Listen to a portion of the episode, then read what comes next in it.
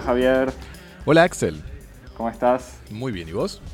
Todo muy bien. Bienvenidos a Cosmopodis, confinando la cultura del mundo a un tema por semana, respetando la cuarentena todavía por unas horas, en duplex desde el estudio 1 en el sur de París y el estudio 3 en el centro de París, reunidos hoy virtualmente para hablar del documental en cuatro episodios Le Temps des Ouvriers, el tiempo o la era de los obreros, del director francés Stan Neumann, Stan Neumann que presenta la historia del movimiento obrero europeo desde la primera revolución industrial hasta la actualidad, estrenado hace unos días en el canal franco-alemán Arte y disponible en línea con subtítulos en español, aunque quizás no en todo el mundo, en arte.tv. Javier, Axel, para contarnos si pudiste ver este, este documental en el lugar en donde vivís, nos escribís un mail. Nos escribís un mail a cosmopodis.gmail.com y nos seguís en redes sociales en Instagram y en Twitter en arroba cosmopodis. y te suscribís en tu app de podcast favorita, en la que estés escuchando ahora o cualquier otra, y nos pones cinco estrellas, eh, es- corazones, besos y todo lo que quieras. Y te acordás que está por terminar la temporada y nos mandás tu mensaje de audio, tu testimonio sobre episodio favorito, tema favorito, etcétera, para el episodio de final de temporada. Exactamente, donde tendremos la suerte de volver a hablar con algunos de nuestros invitados, de la gente que nos acompañó eh, en, lo- en- en estos eh, ya más de dos años, y sobre todo estos 100 episodios. Estos 100 episodios. y, y los que nos acompañaron y nunca pudieron participar. Así que ya, desde ya les agradecemos a todos, e incluso a los que no manden mensajes y, y los que no puedan participar en eso. Javier, Bueno, entonces, para, para festejar tanto trabajo, exacto, para el, el episodio del primero de mayo. Para festejar tanto trabajo, vimos eh, El tiempo de los obreros o La era de los obreros, como decías, las dos traducciones son posibles. Un documental en cuatro episodios que cuenta la historia del movimiento en cuatro etapas respectivamente. El tiempo de la fábrica, sobre la primera revolución industrial, sobre todo en, en, el- en Gran Bretaña en el siglo XVIII. El tiempo de las barricadas, sobre las luchas políticas en el siglo XIX, el surgimiento del movimiento obrero, pero también del pensamiento socialista. Luego el tiempo en cadena, dedicado a la producción en cadena de montaje y el desarrollo del Taylorismo y el Fordismo. Y por último, el cuarto episodio, el tiempo de la destrucción, que va desde 1936 hasta hoy, sobre el apogeo y el declive de la clase obrera, o, podemos agregar, de la Europa industrial. disculpame, me, me permito aclarar porque el pasante hizo a las apuradas. El Taylorismo, el Fordismo, el Fordismo siendo una forma de organización del trabajo no europea, cosa que ya comentaremos. Pero bueno. El documental es una obra de Stan Neumann o Stan Neumann, como se lo debe conocer del otro lado del ring. Sí, es- en realidad cre- creo que no está escrito, pero se llama Stanislas no sé qué, o Stanislav porque nació en Praga, pero hizo toda su carrera y estudios en Francia. Claro, es un director de documentales francés especializado en documentales para la televisión y recordado sobre todo por haber dirigido con Richard Copin la serie Architecture, una muy linda serie eh, de historia de la arquitectura en donde se analiza, cada, en cada capítulo se analiza un edificio eh, emblemático de la arquitectura moderna. Una serie de documentales muy recomendado. En los cuatro capítulos que nos ocupan hoy, eh, se retoma ese formato tradicional, que es el formato televisivo casi de la voz en off. En este caso, la del músico francés Bernard Lavillier, conocido por su origen obrero y su compromiso con el movimiento. Puedo decir, no, necesariamente conocido, por lo menos por nosotros, por su gran música, pero es- eso lo, dejamos a la apreciación personal de los curiosos que quieran buscar un tema de Bernard Lavillier y, ver cuánto aguantan. entrar en la, poli- en la política del gusto. Y que está acompañado también de una impresionante cantidad de imágenes de archivo, imágenes de época o también imágenes eh, extraídas de la historia del cine y de la fotografía. Testimonios de historiadores, incluido el filósofo Jacques Rancière, y testimonios de obreros de distintas edades y países, eh, recordamos, europeos, acompañado por el uso de animaciones explicativas, sobre todo para explicar procesos productivos o conceptos de economía política, el documental no duda en cruzar testimonios actuales con ilustraciones antiguas, relatos del pasado, con imágenes recientes y terminar con una conclusión en apariencia contradictoria que la experiencia y la lucha obrera es diversa pero una sola y que sigue habiendo obreros en Europa, aunque la clase obrera ya no existan. Axel, ¿qué nos pareció este, este documental en cuatro, en cuatro episodios sobre la historia de la clase obrera? Obviamente podemos decir que como cada, cualquier obra o cualquier trabajo, incluso este, llamar obra quizás es demasiado, pero podemos reconocerle cierto esfuerzo autoral quizás eh, por este, este documental de televisión de cuatro horas y tan ambicioso y tan completo de alguna manera, tiene un montón de elementos eh, positivos y negativos. Empezando por lo positivo, como bien decías, hay un trabajo de archivo impresionante, un trabajo incluso de, de, presentar una historia larga y compleja de manera didáctica y muy clara y muy interesante, muy bien ilustrada, así que es un documental recomendable para cualquier persona que, que le interese el tema, que conozca o que no conozca. Em, y como estos documentales, te lo comentaba antes de grabar, a mí me hacía pensar un poco en los documentales sobre músicos muertos de VH1, el típico documental mm. sobre, sobre rockstar eh, muerta o, en el olvido de VH1, que funcionan para dos públicos casi completamente opuestos. Uno para el público que lo conoce y que lo admira y aprecia y es un momento de reencuentro con algún tema olvidado, algún momento olvidado, o de, reencuentro, de descubrimiento de algún detalle de la historia no conocida, cuando dice, ah, mira, me acordaba de esto, pero no de lo otro. Y también funciona para alguien que no conoce absolutamente nada, entonces va a descubrir un artista nuevo, un momento nuevo de la historia. En este caso es una especie de historia de la clase obrera para millennials, o sea, gente que ya ni siquiera nació con la caída de la Unión Soviética o que, que nació con las consecuencias, que ya nació en un mundo completamente distinto, donde la palabra comunismo, socialismo o movimiento obrero es, pertenece a la prehistoria, ya ni a la historia antigua.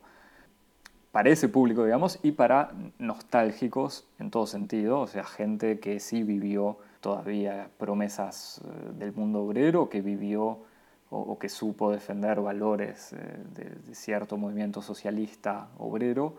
eh, y para, no sé, intelectuales, eh, historiadores, pensadores o gente joven preocupada por problemáticas de izquierda, eh, no necesariamente revolucionarias, pero en general que pueden obviamente encontrar un montón de elementos que, que, conozcan. Me da la sensación que retoma un montón de obviedades, entre comillas, para gente que conoce la historia, o sea, la aparición de la fábrica, el control del tiempo de trabajo, el trabajo infantil en el siglo XIX, incluso versiones medio actualizadas del marxismo, o sea, evocando la, la cuestión cultural en la creación de una conciencia obrera, ese tipo de cosas, y un montón de elementos eh, u otros elementos eh, más contemporáneos, ya fuera de una historia clásica, digo, eh, más marxista del, del, movimiento obrero. Me parece que el problema, para decirlo ahora mismo, que ya volveremos, es que, es una especie de pecado original, que es una historia del movimiento obrero europeo.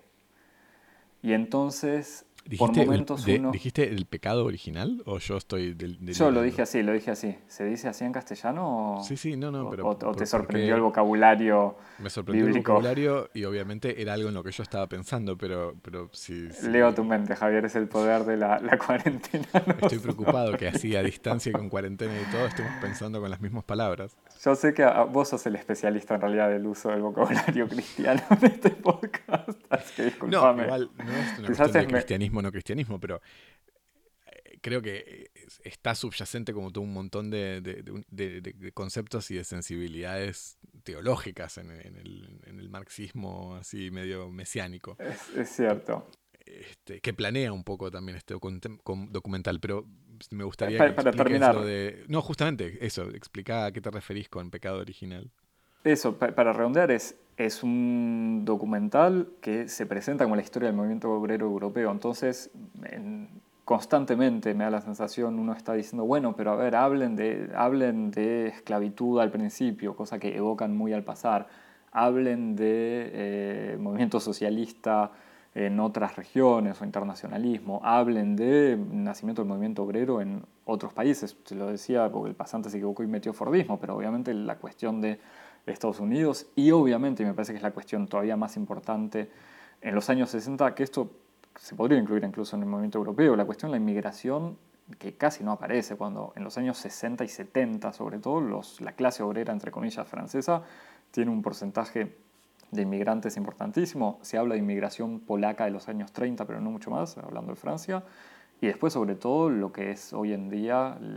el mundo obrero o fabril, que no está en Europa, pero está en otras partes del mundo. O sea,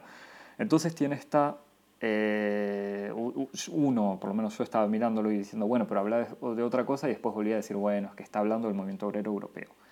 Eh, entonces, por eso es como una especie de proyecto interesantísimo, pero que se limita casi por el tipo de proyecto que es, eso, al limitarse a Europa, me parece que hoy en día, hoy en 2020, hay un montón de problemas eh, que tendrían que haber sido evocados y cuestiones que tendrían que haber sido invocadas y que por esta voluntad de hacer algo limitado a Europa eh, ya están abortadas desde el principio. Sí, no, pero es, es, cierto lo que decís. Lo que pensaba también es que como el, documental me parece que funciona también como una especie de restitución del pecado, de un pecado original, pero yo no lo pensaba como tanto como a las modalidades del surgimiento del movimiento obrero, sino como al surgimiento del, orden capitalista, en el fondo. En el sentido en el que el documental se encarga de mostrar que, el, que un cierto orden económico y un cierto orden social estuvieron viciados desde el, desde el origen por el robo, la explotación, la violencia, que son, son pecados originales, si querés, que la ideología va borrando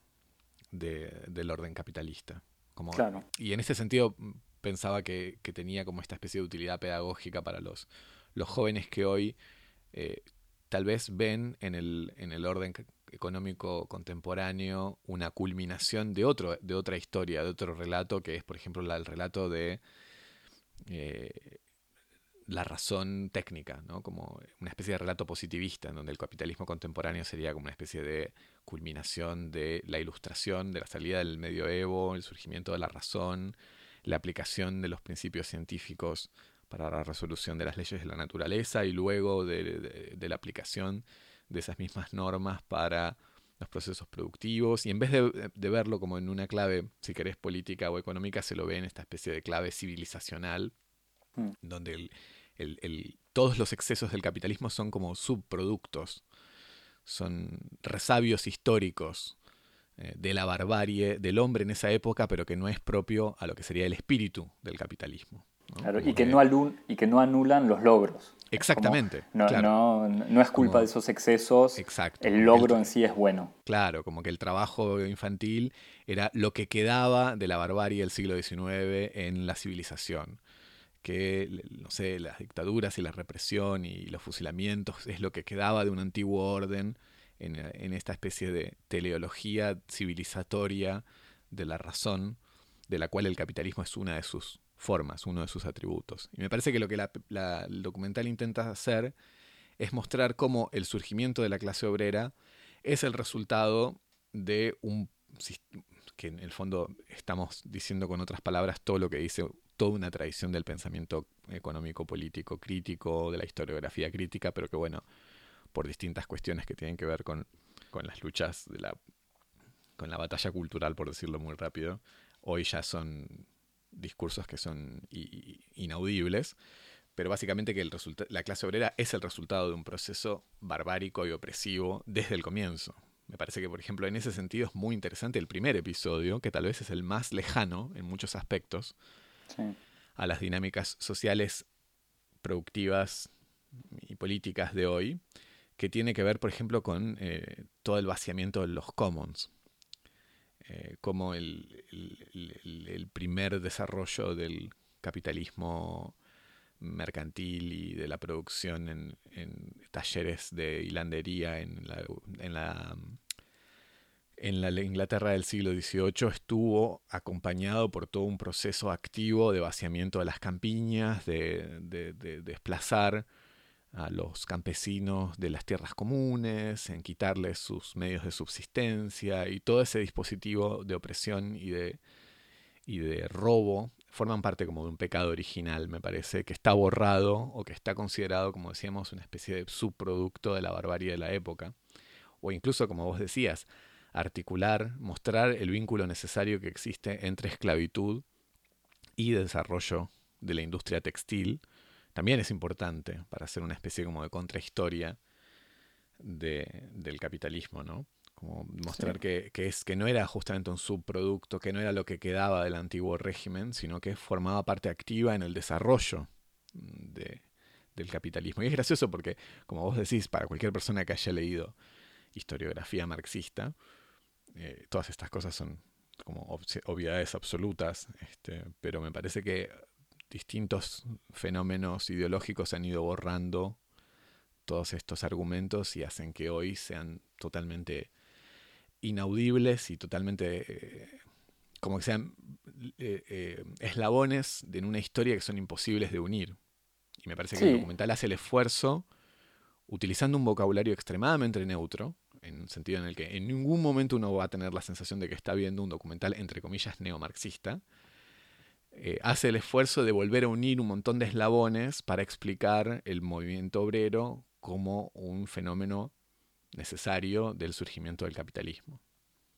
Sí, además me gusta, ese primer capítulo es, como vos decías, es muy interesante porque se toma el tiempo de reconstruir los orígenes de la revolución industrial y como decías, estas etapas de separar, o sea, del trabajo en la casa, el trabajo manual en la casa por un proveedor a los pequeños talleres, a las eh, empresas más grandes, todo de vuelta, como decís, que en la historiografía marxista o inspiración marxista, incluso en cualquier historiografía más o menos seria, que es algo adquirido, pero que justamente hoy en día como que se olvida porque quedó medio pegado a esa historiografía marxista o esa, eh, sí, esa incluso historia económica que ya no se hace este documental lo retoma, se toma su tiempo, usa unas animaciones que a veces en los documentales pueden ser abusivas y en este caso permiten de explicar muy claramente al punto que comentábamos antes de, antes de grabar cómo este documental podría servir mucho más, un documental bien hecho como este puede servir mucho más que no sé cuántos militantes trotskistas manipulando, manipulándote una asamblea y lo digo con mucho amor eh, por, por mis amigos trotskistas. Eh, o, sea, tiene una potencia didáctica este documental, que después se podrá discutir si eso es una cualidad o algo para enaltecer, pero por lo menos en este documental sí hay que reconocerle es eso, cierta claridad, sin perder ni en complejidad ni en eh, entretenimiento, entre comillas. O sea, no es un documental aburrido cuando podría parecer que ese primer episodio va, es muy didáctico y teórico. Sí, y me parece que es importante el modo en que está construido con el eje puesto sobre la experiencia obrera, porque recordamos, no es una historia del capitalismo, es una historia de la clase obrera, y es un, es un detalle importante, porque me parece que en gran medida la historia del capitalismo está asociada a un montón de fenómenos y desarrollos que son fácilmente eh, reinterpretables como positivos. De hecho, el, no sé si vos recordás, pero el documental comienza, las primeras frases, las primeras frases del documental es algo así como la revolución tecnológica y la llegada del hombre a la luna no hubieran sido posibles sin, y entonces vuelve a la Inglaterra de las hilanderías de Inglaterra del siglo XVIII. Me parece que ahí, como en esas primeras dos o tres frases, muy deliberadamente el documental está diciendo, el capitalismo tiene, entre comillas, eh, desarrollos históricos, tecnológicos, culturales que fueron muy positivos, pero lo que es importante es entender que esos, son esos desarrollos positivos que son los epifenómenos de la historia del capitalismo y no lo contrario. Mm. No es que la pobreza o la exclusión de la gran mayoría de quienes están involucrados en los procesos productivos capitalistas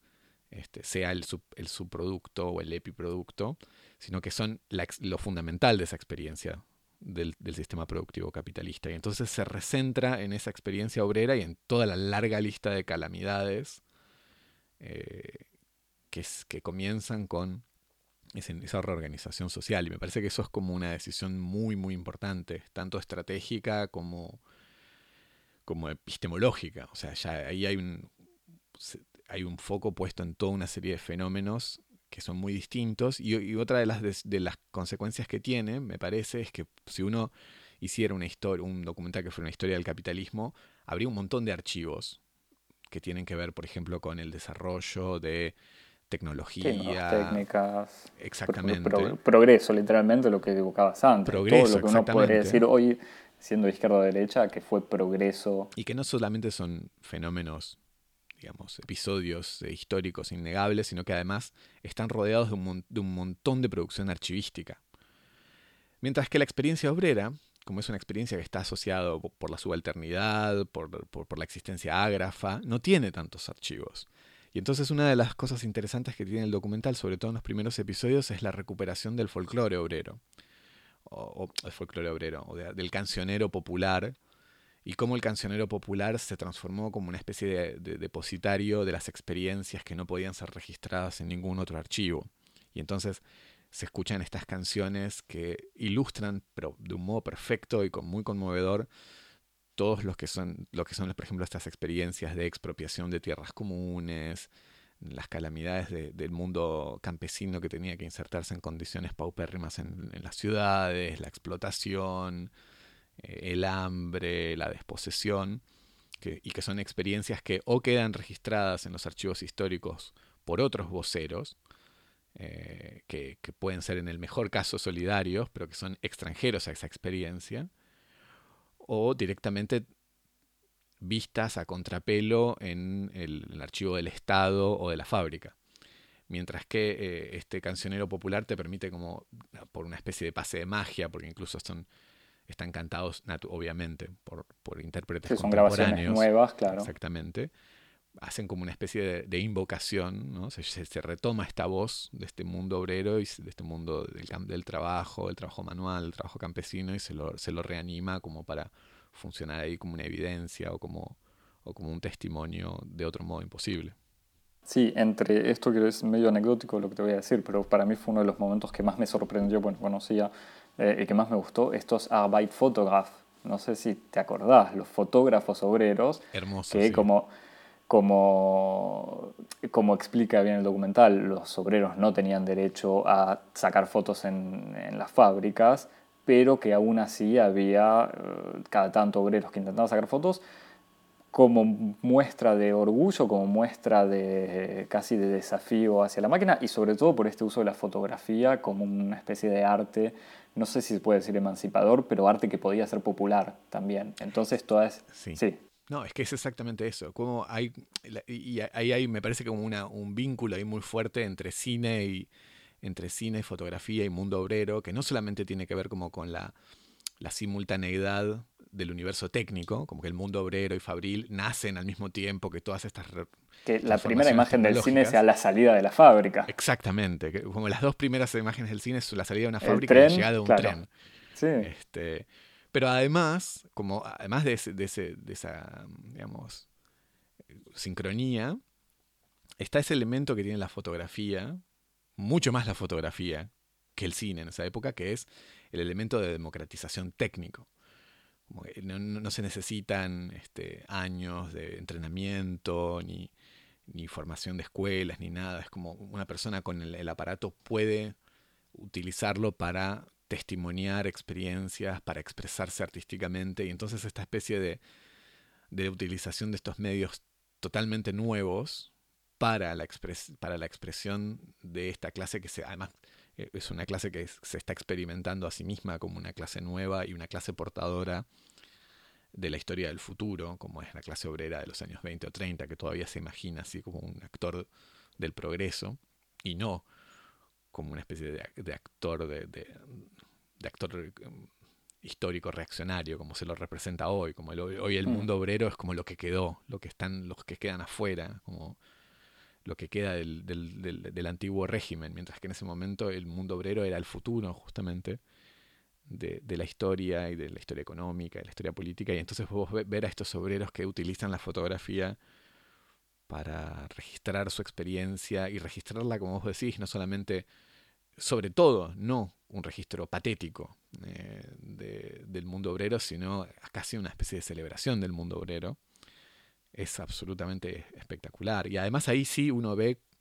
el testimonio de primera mano, ya no lo ve ni siquiera reinterpretado por cantantes de hoy, como podría ser el cancionero popular, sino que uno ve ahí la fotografía en toda su nobleza, con esas copias magníficas y esos retratos en, la fábrica que son extremadamente conmovedores. Sí, es que me parece que además que el documental, en el fondo, lo que tiene interesante es un documental hoy y no un documental o lo, que podría ser retomar textos o una historia obrera de los años 60 o 80 incluso, es que justamente integran todas estas evoluciones de la antropología, la sociología o la historia cultural de hablar de no solamente el obrero ni como clase revolucionaria ni como clase oprimida, sino un orgullo obrero, una cultura, convivialidad, incluso este orgullo medio paradójico del orgullo del trabajo bien hecho, de saber controlar a la máquina o saber hacer algo, y después retomar estas cosas de la microresistencia, como la transgresión o hacer que la cadena, que la cadena, que la línea vaya más lento, eh, puede ser un pequeño momento de orgullo o de lucha, que se puede discutir también, pero estas cosas de, la lucha política en pequeños gestos individuales y no solamente la lucha colectiva de los partidos o de los sindicatos. Integra todo eso también, después se discutirá qué queda. Y, que efectivamente esta especie como de, complejidad del mundo obrero es fundamental en el documental, en donde no hay una noción normativa, el obrero es el sujeto eh, emancipado, encaminado hacia la revolución, que sería como esa especie de entelequia típica del pensamiento revolucionario marxista, por ejemplo, sino muestra el mundo obrero en toda su complejidad, con sus dimensiones así un poco reaccionarias, los obreros nacionalistas, el surgimiento incluso del concepto del lumpenproletariat, o sea, los obreros que no forman, que no, no, están edificados y que no, no tienen estas prácticas éticas y estéticas que están casi heredadas del mundo pequeño burgués, los obreros como uno de los pilares del surgimiento de los fascismos, o sea, hay como toda una, una honestidad intelectual, si se quiere, del documental, de mostrar justamente todos estos matices eh, dentro del mundo, del mundo obrero para dar una imagen más compleja ¿no? de, la clase obrera. Sí, otro elemento que es interesante del documental y que incluso yo pensaba al principio que iba a ir por ese lado, quizás no tanto, es la los historiadores como transmisores de una experiencia obrera. Y hay dos maneras claves, pero hay una que es la, más impresionante, es eh, Alessandro Portelli, un historiador italiano, que está ahí con su máquina de, no sé ni cómo se llaman estos, estas cintas. un grabador magnético de cintas de los de la primera De los años 60. Sí, o antes eh, incluso. En donde él, siendo filmado, o sea, siendo el historiador el que da su testimonio, le dice, escucha esto, y le da play a su vieja máquina y escuchamos la grabación de un obrero que él habrá entrevistado en estas prácticas de historia oral,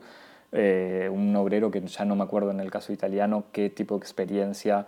contaba, un obrero que obviamente hoy en día está muerto, y en otros casos también vemos eh, un historiador inglés, que en, su caso son historiadores amateurs además, eh, también mostrando grabaciones o testimonios de obreros en Escocia, en que sea, ya no me acuerdo, son mineros de los años 70 o algo anterior, pero entonces está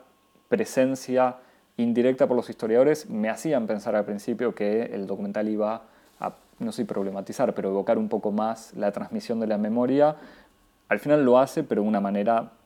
quizás muy implícita, que es al mostrar al historiador, al mostrar al historiador amateur o al tipo que cuenta la historia de los campos en el norte de Inglaterra y es un, él mismo un heredero de la clase obrera, ese tipo de presencia. Pero digamos que eso está bueno también y el, el momento del historiador mostrando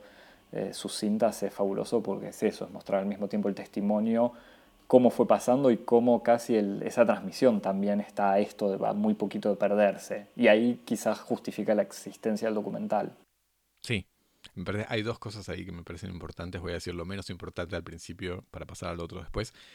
efectivamente me parece que no se puede hacer todo en un documental y mucho menos en un documental de cuatro horas para la televisión. Y una de las cosas... Sobre 200 años de, historia. Exacto.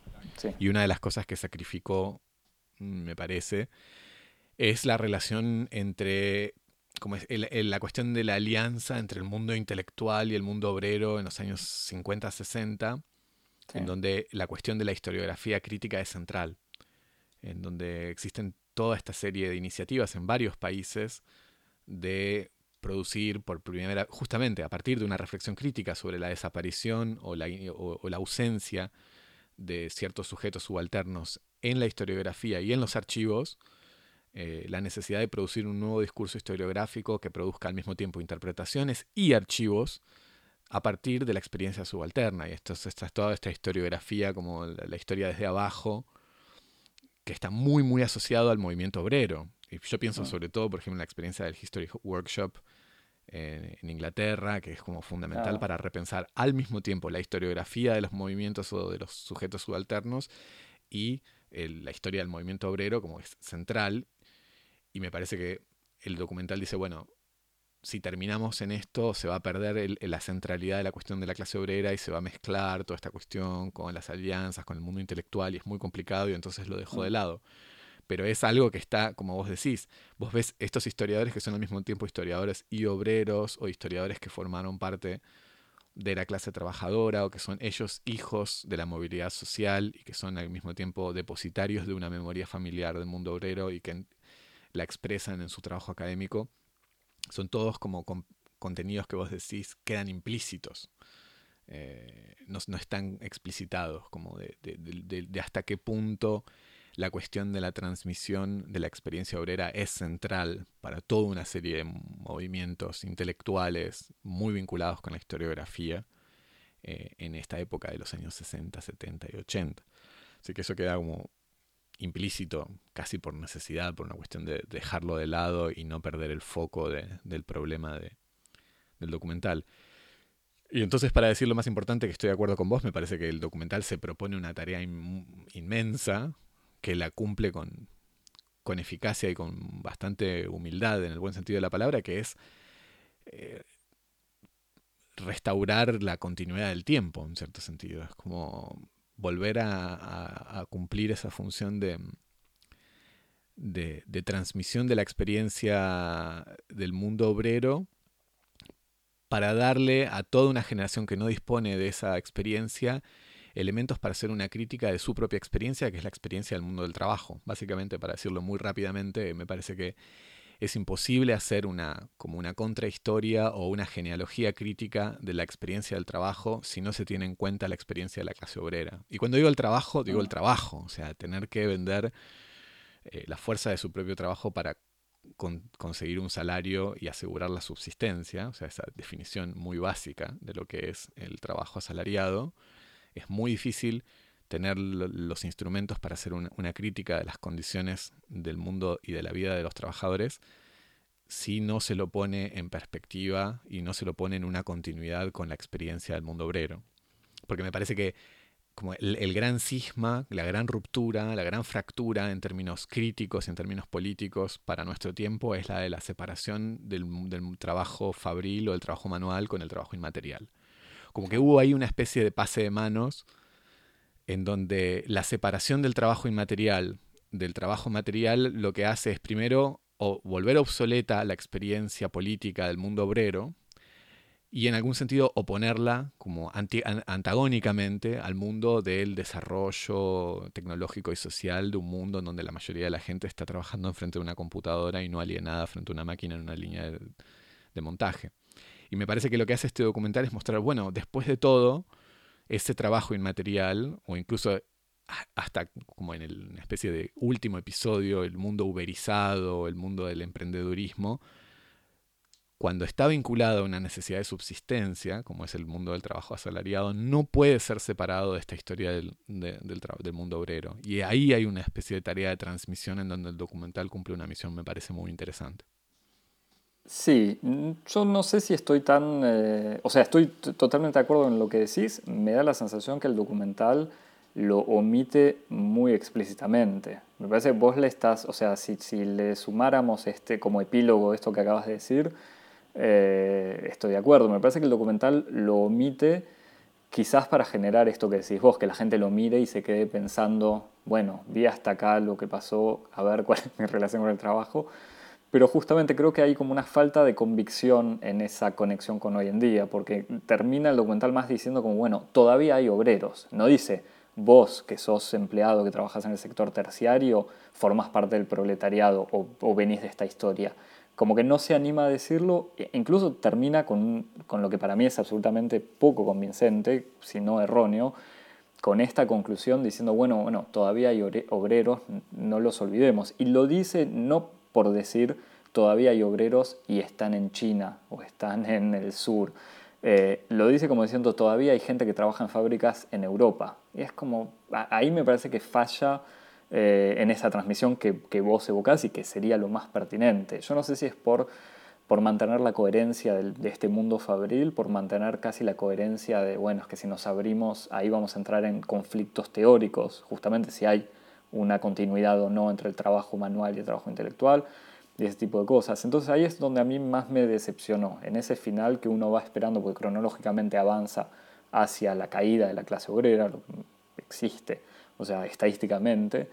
para terminar, o sea, y en el documental termina, en vez de evocar estas cosas, creo que evoca uberización, como vos decías, uno, no me acuerdo cuál de los historiadores lo dice, pero termina pasando muy eh, como algo muy rápido. Incluso termina con la imagen de este obrero francés, que es un tipo joven y que esto no, era para comentarlo, pero que yo lo conozco, que es un muchacho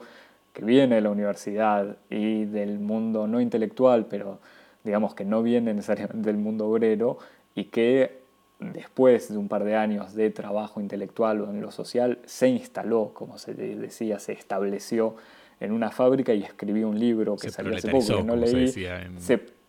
claro, se, se, proletarizó, pero no como se dice ahora, se proletarizó de que es porque no, no ganó plata. no, no, se proletarizó como se decía Sino que voluntariamente fue a una fábrica, laburó dos años y escribió un libro, testimonio, que mantiene cierta ambigüedad de todos modos, incluso por sus orígenes, si es un establecido o no, pero que aparece en este documental como como, como, testigo, o sea, como alguien con la experiencia de la fábrica, que eso no, se le puede negar, eh, pero termina con esta idea de todavía hay incluso jóvenes obreros, cosa que es menos convincente. Incluso estadísticamente dice, no, pues todavía los obreros son el 20%. Sí, no son el 20% de la población, son el 20% del mundo activo y en realidad es 10% en 15% o 14% creo que en fábricas y que es industria alimentaria, ese tipo de cosas, y 5% en construcción, que son, es como un mínimo que nunca se puede suprimir, pero lo que hacía el núcleo de la clase obrera, eh, incluso como mito, pero que, que fuera la, la, industria eh, pesada, metalúrgica, la minería en, en, Gran Bretaña y todo eso, no existe más, y es, no existe más, no existe más en Europa por lo menos. Pero bueno, eso fue como a mí lo que más me, me decepcionó, porque esa conexión que vos haces está claro que existe. Hace unos años, yo no me acuerdo qué partido era, supongo que era el Front de Bosch o algún partido de izquierda, sacaba, tenía una manera de presentar eso diciendo, bueno, es que el mundo asalariado representa el 80%, o sea, el proletariado no, la explotación capitalista eh, y el proletariado sigue existiendo, simplemente ya no es este hombre vestido con un eh, mameluco azul y la, la, cara y las manos negras de grasa. O sea, y eso en el, en el documental no... como que desaparece, es muy implícita la conexión. Sí, estoy de acuerdo con que es implícita y que es muy probable que sea una consecuencia como de una falta de, como vos decías, falta de convicción de su autor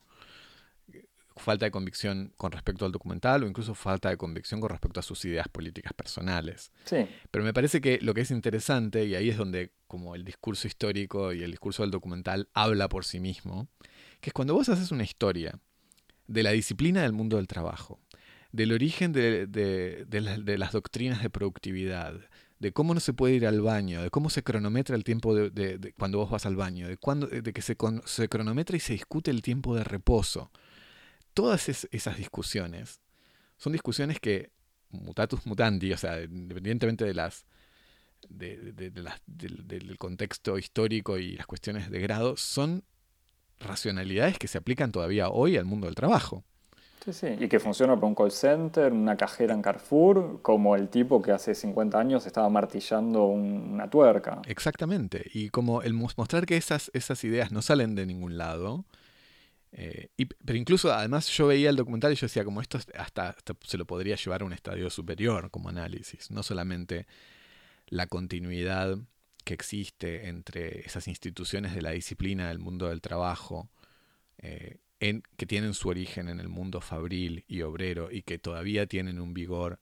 en el trabajo, en el sector terciario de servicios, del trabajo asalariado en general, sino incluso un montón de de ideas que se han introyectado y se han transformado casi de, instrumentos de disciplina a, un saber ético, eh, como por ejemplo las nociones de productividad, como esa, la idea de las rutinas, que hoy está tan presente en, todo, en toda la gente joven que, está obsesionada con la rutinización de su vida para ser más productivos, levantarse temprano, cumplir con cuidar su cuerpo para estar con bien alerta y tener energía para poder trabajar todo el día y, sumar cuántas horas. o sea, todos esos instrumentos como de autodisciplina. Sí, con las apps, que ahora todos los teléfonos ya vienen con apps que te ayudan a Exactamente, para productivizar tu vida. Para productivizar tu vida, la preocupación por la productividad en términos incluso del desarrollo de un sistema cognitivo para que uno pueda ser más productivo y tener mejor atención. Son todos, son todos procesos que como van del régimen, si querés, represivo eh, que el, empleador imponía a sus eh, obreros a un régimen disciplinario en donde los propios trabajadores tercerizados freelancers, se aplican a ellos mismos los imperativos de productividad para poder explotar, explotarse mejor. Y entonces, mm. cuando uno lo ve en, el documental, independientemente de que el, vínculo no esté explícitamente establecido, como vos decís, por dudas o incertidumbres o falta de, audacia del, documentalista, verlo ya te hace sonar una campana. Digo, como hay un montón, yo creo que, y en ese sentido, como vos decías, funciona como los documentales de VH1, porque vos, vos decís un chico joven que no conoce nada de esto y no está formado en ninguna tradición de la historiografía o la historia crítica, ve esto y dice, ah, como esto tiene un tiene e, e, todo este conjunto de prácticas tienen otra historia que no es simplemente la historia de como Elon Musk se levanta a las 4 de la mañana y trabaja y después no sé qué y hace una siesta de no sé cuánto para poder ser más productivo y tener tres empresas, que es un poco eh, el paradigma al cual, del cual se derivan estas, estas técnicas de autodisciplina, ¿no? Como esta idea de todos somos un CEO de alto rendimiento y entonces nos aplicamos las reglas de productividad para tener el mismo tipo de resultados proponer otra, otra historia de esas, de esas reglas de autodisciplina, no justamente como una, una copia de los exitosos, sino como una aplicación de una microdisciplina, como en otro momento se ejercía esa disciplina en la fábrica, me parece que es interesante. Mm. Y que no es imposible, digo, no, no, no está tirado de los pelos lo que estoy diciendo, me parece. Es una posibilidad que está en el documental, aunque no forma explícita explícitamente parte de su discurso consciente, digamos. No, no, estoy, estoy de acuerdo. Como me encantaría que cada espectador pudiese ver documental, este documental, documentales y películas en general, con, con un Javier en el hombro, diciéndole como, pero fíjate, no Pero bueno, eh, igual está, está bien. Para evocar rápidamente, o sea, no para evocarlo, no para discutirlo, sino para evocarlo, me parece que tiene, que es lo que genera esta evolución cronológica. Yo tenía miedo al principio de que pasara lo que suele pasar en algunos documentales y que pasaba en un documental sobre historia del anarquismo que salió hace un par de años de Tancred Ramonet, que también había sido producido el primer episodio por arte y que debe estar en internet con subtítulos al español seguro, es una historia muy clásica, tradicional, y uno imagina que en algún momento va a haber 15 minutos dedicados a las mujeres. Y en este documental casi que ni pasa. O sea, se evoca algo de trabajo femenino, pero a mí me sorprendió cómo ni siquiera pasó lo que yo esperaba, que ya era una pésima solución, que es hacer un paréntesis y decir las mujeres también trabajan. Acá hay imágenes donde aparecen mujeres en, fábricas, sobre todo en las fotos de tomas y de huelgas, que en muchos casos, para lo que es siglo XIX, finales del siglo XIX, principios del XX, son las mujeres de los obreros y no necesariamente obreras, pero no se evocan momentos claves, sobre todo durante las guerras, donde las mujeres ocupaban casi el 100% de las fábricas, o sea, ocupaban en el sentido que eran las que estaban ahí. En... Pero bueno, son cuestiones que también por mm, la dificultad de armar una narración coherente de la historia del movimiento obrero, me parece que termina eh, retomando las historias más clásicas, y no quiero decir retrógradas, pero conservadoras. Y pasa lo mismo con los inmigrantes. O sea, yo esperaba que hacia el final hubiese un capítulo, o sea, en el sentido de un fragmento, un, un párrafo sobre la presencia de inmigración, hablando de Europa, inmigración africana, y no, como te decía antes, la inmigración aparece sobre un conflicto entre huelguistas polacos y franceses en los años 30, en donde en realidad los huelguistas polacos son echados por los franceses que no los quieren haciendo huelga, no me acuerdo cuál es el tema, y nada más. O sea, no se habla de cómo la, la, historia de la inmigración europea está, eh, de la inmigración mm, de, la, de África en Europa está completamente ligada a la necesidad de mano de obra en los años 70 en las fábricas de Renault, Peugeot y, todas las grandes fábricas eh, industriales. Pero, pero bueno, nada, son de vuelta, como decíamos, uno dice siempre es difícil meter todo, pero bueno, también, y, esto sí quizás más interesante, me da la sensación que hay una especie de hipótesis rara sobre la desaparición de la clase obrera, en donde se evoca un poco que es por el estado de bienestar, o sea, no se dice, pero es muestran los progresos y el estado de bienestar de posguerra, como si eso hubiese hecho diluirse un poco la clase obrera al poder acceder, por ejemplo, a vacaciones en el mismo lugar de vacaciones que el, que el jefe o por lo menos el capataz o la hija del dueño de la fábrica, del patrón. Por otro lado... disculpame que te interrumpa, para ilustrar eso, que este fenómeno que vos estás diciendo, en la infografía se muestra un obrero que en medio tiene una historia romántica con la hija de un, de un patrón. Se lleva a una chica a su bungalow. Sí, sí. Todo un statement, que es toda una afirmación. sí, sí, pero que por, por, eso me acuerdo muy bien de ese ejemplo, porque esa animación es como, mirá lo que hicieron. Por otro lado, el liberalismo se evoca también con Thatcher cerrando cosas, pero sin que quede muy claro cuál, es el funcionamiento del liberalismo y cómo desaparece. Y después evoca en el último testimonio, que es este, vos me dirás el nombre del polaco, el cofundador de Solidarnosc. Ah, Creí que lo tenías este, anotado por ahí. Karol Modzelewski. Ahí está, que evoca diciendo que la automatización es problemática, la globalización es problemática, pero sin ir mucho más lejos. Pero bueno, no sé, me querías decir algo sobre no, eh, con respecto al liberalismo. Una cosita, sí, eso, con respecto, me parece que ahí el documental hace también juega un juego muy peligroso, que es como del mismo modo que no habla de marxismo en ningún momento, o no utiliza categorías marxistas, ah, obviamente evoca a Marx y como Marx y los herederos de Marx juegan un rol central en la organización del movimiento obrero, pero no, utiliza, pero, no utilizan categorías este, marxistas, tampoco utiliza categorías, casi no habla del liberalismo, casi no habla del neoliberalismo, no habla de las articulaciones que existen entre eh, los conceptos de la economía los conceptos económicos del liberalismo y la organización del mundo fabril. Se habla como si Taylor y el mundo del Fordismo hubieran surgido como un poco de la mera experiencia de la administración de fábricas y no hubiera una articulación mm. entre la racionalidad económica y la racionalidad del mundo del management. O sea que ahí hay como, me parece, una decisión de, del documentalista de hacer pasar al mundo obrero como por una especie de, de avenida en donde no, no se cruza ni con, con, la cuestión del liberalismo, del capitalismo por un lado y tampoco se cruza como con las categorías y el discurso marxista por el otro. Como intentando navegar así una, una tercera vía, por decirlo de un modo así. Pero con respecto a lo que vos decías de, mm, de cómo el documental no, no, integra la cuestión inmigratoria o no integra de un modo más interesante y productivo la, la, cuestión de género que está tratada así, como vos decías, como pequeños episodios cada tanto. Parece que el documental también tiene tal vez la, la debilidad de darle la espalda a la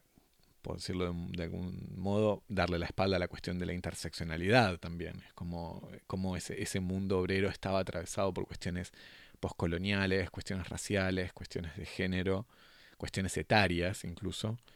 eh, que, que, es una pena porque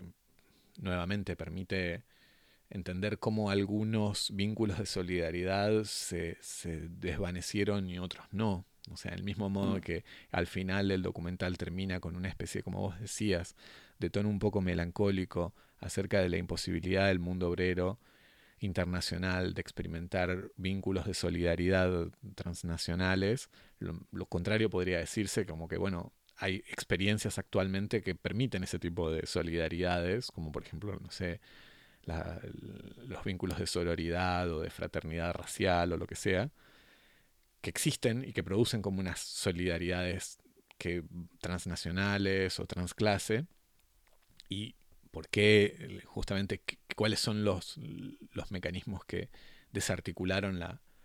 la, la, solidaridad del mundo del trabajo asalariado o la, o la desacoplaron de otras formas de solidaridad? Esa es una pregunta importante, sobre todo si uno va a terminar con el diagnóstico de el mundo obrero desapareció. Hmm. Además en esta falsa desaparición, porque de vuelta dice, el mundo obrero desapareció, pero los obreros no. Y de vuelta ni chalecos amarillos. Yo entiendo que no haya querido meter chalecos amarillos como algo muy del, de un contexto muy actual, pero es sorprendente. ¿algo, ¿Algún otro elemento, Javier? a mí me gustó, es, interesante que lo que vos decías de la aparición de Karol Modzelewski al final, este, uno de los miembros fundadores de, de Solidarnosc, eh, de, de las revueltas contra la burocracia del gobierno comunista polaco que va a dar lugar al surgimiento, primero a la autorización y luego al surgimiento de un movimiento sindical independiente. Eh, bueno, Modzelewski al final aparece como una figura naturalmente totalmente desencantada de, de, lo que fue el proyecto Solidarnosc y dice algo que es interesante y que encarna esa especie de mirada trágica que tienen muchas veces quienes son protagonistas de grandes fenómenos o procesos de transformación histórica. Él dice, bueno, yo, si usted me lo pregunta, no, no, tengo, no, soy muy optimista o creo que la revolución no es posible. Sí, ya eh, no creo en la revolución, dice algo así, claramente. Ya no creo en la revolución y no creo que la revolución sea posible y responde con una especie de mirada y de sonrisa medio maléfica, pero lo importante es que el revolucionario no tiene que saberlo. Eh, y digo, justamente esta especie de mirada trágica sobre lo que son los grandes procesos de transformación, porque después él completa, dice, es importante que el revolucionario no lo sepa, porque al no saber que son imposibles, es que él puede hacer como mover las líneas del statu quo y avanzar es importante que,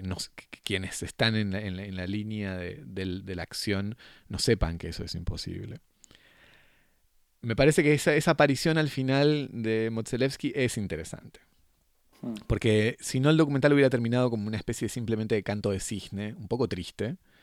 eh, y un poco cínico también, porque como vos decís, eso del mundo obrero ya no existe, no existe en Europa, pero existe, no se sabe si en Europa en el trabajo asalariado o en el tercer mundo, queda un poco así, en, un poco abstracto.